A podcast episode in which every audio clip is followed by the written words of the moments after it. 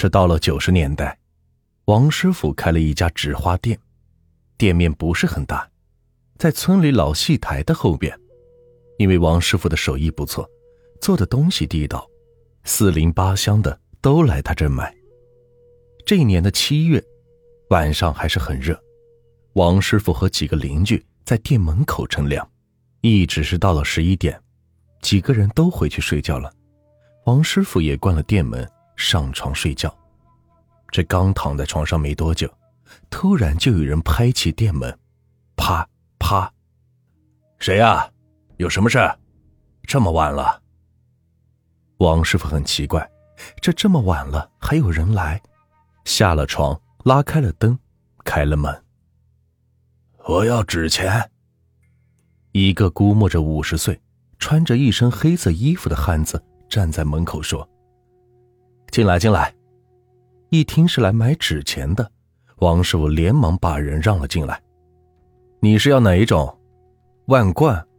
一般纸钱分为万贯、往生，名字是挺奇怪的。呃，是的，不过我身上没钱，这能不能先赊给我一点？过几天就给你。那人有些不好意思。你是哪个村的？改天送来就行。王师傅随手拿过一叠纸钱，递给那个人。那个时候人比较淳朴，赊账是一件很常见的事。不过，头一次遇见赊纸钱的。我是上边任家村的，这过几天我就还给你。那人低着头，快步的走了。慢点走啊！王师傅心里感觉挺奇怪的，哪有人这么晚了来买纸钱，还是赊账的？不过也没多想，就睡了。过了两天，一大早，邻村就有人来请他做活了，就是画棺材。收拾好东西之后，中午便过去做底。因为关中农村人死了，是先要烧倒头纸的，第三天才入殓。入殓的时候，画匠先要用石膏把棺材缝子糊住。这样做的目的就是怕尸体的气味溢出。这个就叫做做底，接下来才是油漆、画棺材。这家死的是一个七十多岁的老汉，是喜丧，所以气氛不是特别沉闷。有些帮忙主事的老者围在一起喝酒，王师傅干完活也被叫过去一起喝酒，大家是边喝边聊，聊着聊着，一个帮忙的老者突然很神秘的说：“哎。”我给你们说个事儿啊，你你可别传出去啊！你知道吗？这家昨晚发生了啥怪事了不？这一下子勾起了几个人的好奇心了。哎，你放心啊，你先说，我们肯定不传。哎，这昨晚上怪得很，半夜的时候我过来安排今天的事情，就在这门口。碰见了个人，诶，就在这低个头转来转去的。我问他是干啥的，是大半夜的，在这转来转去。他说我是来给烧钱的，但是有开门的，我进不去。你帮我把这钱烧了行不？我就说，那有啥开门的？烧纸不都是明天来烧吗？你你咋个大半夜的跑来？得是啥远亲戚吧？那么赶紧进门嘛，给你弄些饭一起吃。可是，他死活是不肯进来，说自己不敢进，非说是有看门的，还让我帮忙把这纸钱拿进去一烧。没有办法，我就只能拿进去烧了。但是我烧了出来后找他，就已经不见了。哎，你们说，这这是怪不？几个人都说怪。王师傅一听这事，心里是一激灵。那个人得是穿着黑色衣服，有五十来岁的样子吗？哎，王师傅，你你怎么知道的？你你昨晚也来过？那老者很不解。这事确实怪。前天晚上那个人来我这买纸钱了。还是赊的，说是没钱，改天有了再给我。所以你一说，我就觉得是那个人，就是奇怪的很，为啥这半夜买，半夜烧？王师傅感觉事情很不对，就提议：不行，先问问主家，看这里是啥亲戚，人家来了总不能不招待人家吧？行，那就这，我去问。那老者烟袋锅子腰间一插，就去找主家了。那老者找到了主家的老大，来，叔问你个话，你得是有个亲戚昨天晚上来了。亲戚？没有吧？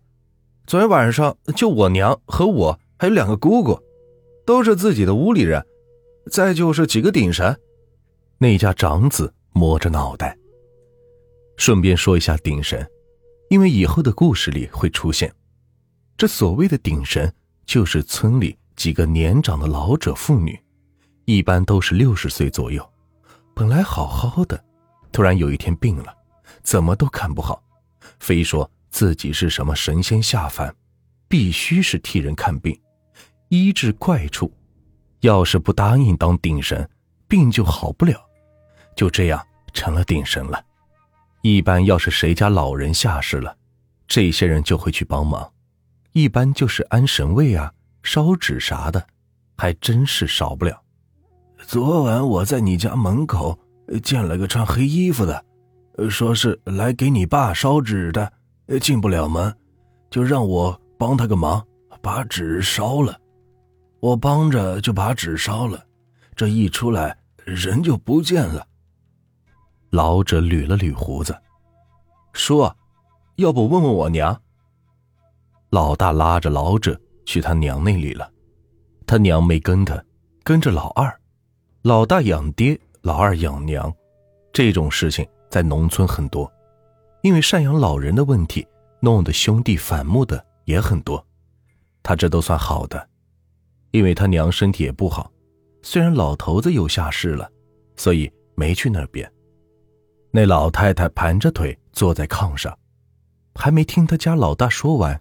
缓缓说道：“我知道了，昨晚上那个人还愿来了。